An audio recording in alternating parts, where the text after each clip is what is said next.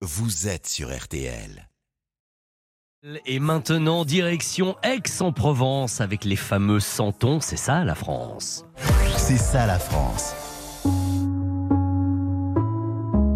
Pour Noël, je vous le disais, que vous fassiez ou non une crèche au pied de votre sapin, les santons, ça évoque quoi qu'il arrive les Noëls provençaux et ces splendides décors réalisés avec ces petites figurines.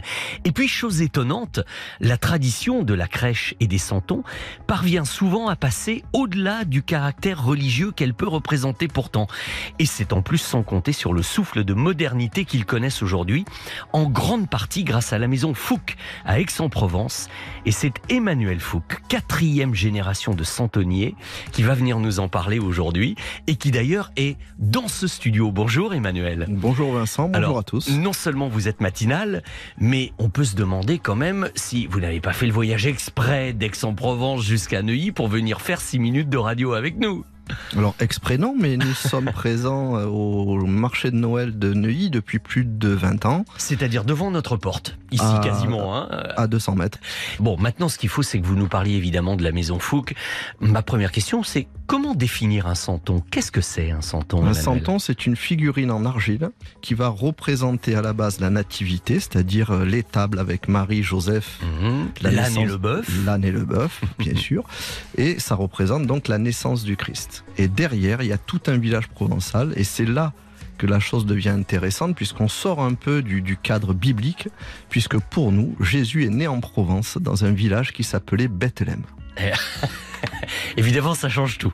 Ça replace les choses dans un autre contexte. En Ça tout cas. replace les choses dans un autre contexte et ça permet à chacun de le mettre sur le plan qui lui correspond. Mhm. C'est-à-dire que la personne qui n'est pas croyante, eh bien, elle va s'attacher sur le plan traditionnel, culturel, et partager ça avec ses enfants. Nous, on a une tradition euh, dans le Midi, c'est que quand les enfants sont sages, ils ont un petit mouton qui les représente. Quand les enfants sont sages, ils se rapprochent de la nativité. Mhm. Quand ils sont un peu moins sages, ils s'éloignent de la nativité. et ça, ça permet de préparer Noël et d'arriver le 24 décembre avec une belle crèche et la joie de partager ce moment.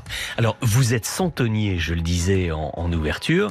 Ce qui est intéressant, c'est que dans tout ça, il y a un côté très traditionnel et en même temps, on peut pas rester euh, bloqué dans la tradition éternellement. Sinon, bah, sinon vous ne seriez même peut-être pas là. Il faut quand même bien moderniser, faire évoluer les choses. Alors le santon, effectivement, a énormément euh, progressé, ne serait-ce que sur le plan euh, sculpture, puisqu'on est passé de figurines qui étaient en argile, je dirais sèche, à des santons aujourd'hui qui sont cuits, qui sont élaborés avec une finesse de sculpture que l'on n'a jamais eu auparavant, qui se rapproche plus de la figurine. Après, ce qui est intéressant, c'est ce petit dilemme, jusqu'où on va créer des personnages? On est dans un cadre, normalement, qui se situe sous le Troisième Empire, 1850. Mais les gens, de plus en plus, nous demandent des, les métiers qui leur correspondent. La crèche, elle, elle nous appartient à chacun. Donc, quand un, perso- un, un client me demande de lui faire l'informaticien, ben là, moi, j'ai un problème. quoi. Alors oui, euh, ne pas rester totalement dans la tradition, d'accord, mais jusqu'où peut-on aller Voilà, jusqu'où peut-on aller? Alors après, ben, chacun euh, fixe ses, ses limites ou son cadre. Mhm.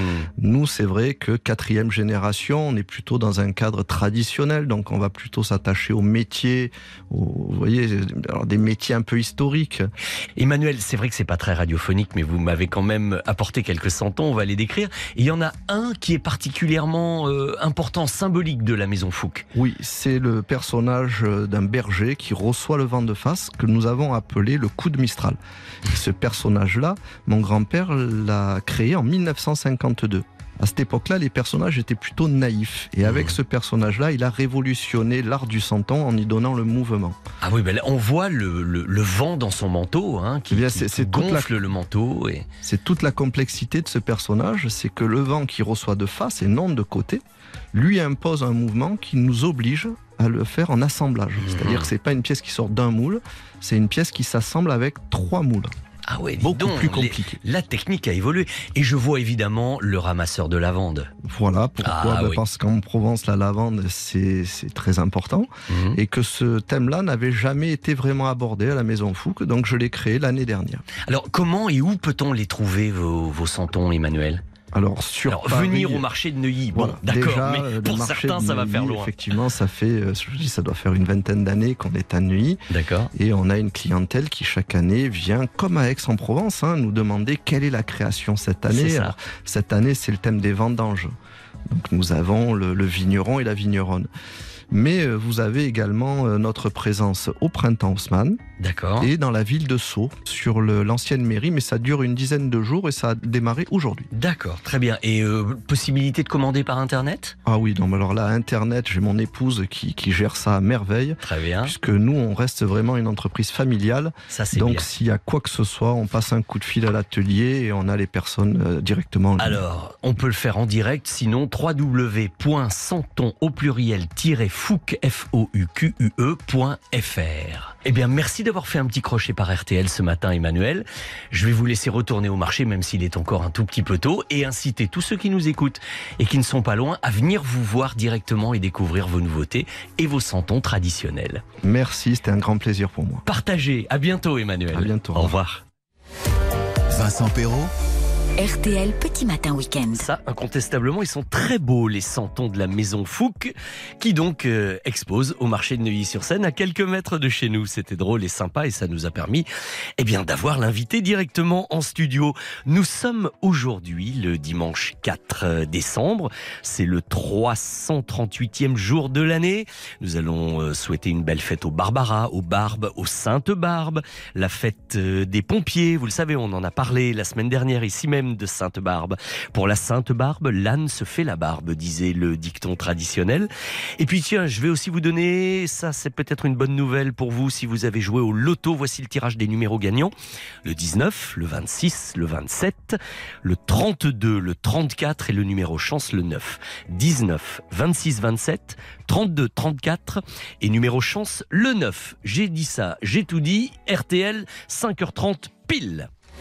4h30, 6h, RTL Petit Matin Week-end, c'est avec Vincent Perrault. Et voici en bref les principaux titres de l'actualité de ce dimanche matin. Actu très concentré évidemment sur la rencontre France-Pologne, hein, mais n'oublions pas cependant la 36e campagne du Téléthon qui a démarré hier avec euh, pour parrain l'acteur Kev Adams. Ils ont déjà récolté plus de 78 millions d'euros, somme un petit peu en hausse, vous disait Sébastien Rouxel tout à l'heure. Évidemment, continuez le numéro de téléphone 3637. Face à la grève des contrôleurs SNCF ce week-end, nombre de voyageurs ont préféré renoncer à leur trajet alors que les préavis, des préavis ont déjà été déposés pour les fêtes de fin d'année. Le ministre des Transports appelle à la responsabilité collective afin de ne pas gâcher les vacances des Français. Avant-hier, le G7, l'Union européenne et l'Australie ont annoncé le plafonnement du prix du pétrole russe à 60 dollars le baril, dans le but d'essayer de priver Moscou de ressources financières pour justement financer la guerre contre l'Ukraine.